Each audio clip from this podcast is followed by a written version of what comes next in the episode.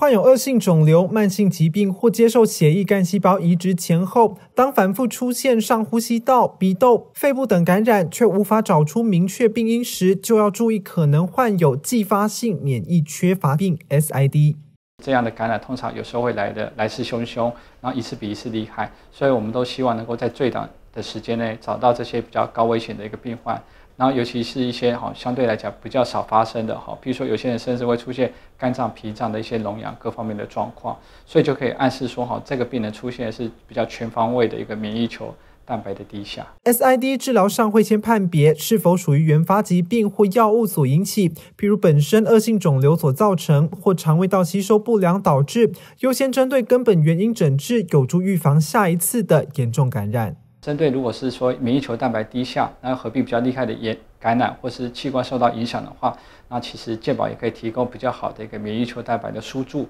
而这样的输注可以短时间把免疫球蛋白提升，可以改善它的抵抗力。曾有一名三十五岁男性恶性淋巴瘤病患，一开始肺部发炎，合并其他多处器官感染，严重到进加护病房接受呼吸器治疗。后来观察发现，免疫球蛋白低于每分升三百毫克，远不足每分升七百五到八百毫克的正常值。在合并抗生素加加上骨血制剂、免疫球蛋白补充治疗后，肺部功能才逐渐恢复，继续接受肿瘤的追踪治疗。每一次感染的发生，好就会让我们治疗肿瘤就会在时间上就会受到一些延误，好，所以这对他肿瘤治疗也也不太好。所以，诶，刚才提到控制感染一定要结合很多因素，好，包括好的抗生素、抗霉菌药物啊，好的免疫能力，就是适度的一个免疫球蛋白的一个输注，还有本人的一个抵抗力。那如果针对一些非常非常高危险的族群，或是感染时候就会出现比较大的并发症，甚至我们会预防性的做一些。啊，所谓的一个免疫球蛋白的输注，哈。医师指出，突发感染对治疗计划大有影响，因此有恶性肿瘤、慢性疾病及接受血液干细胞移植等高危险族群，应密切留意，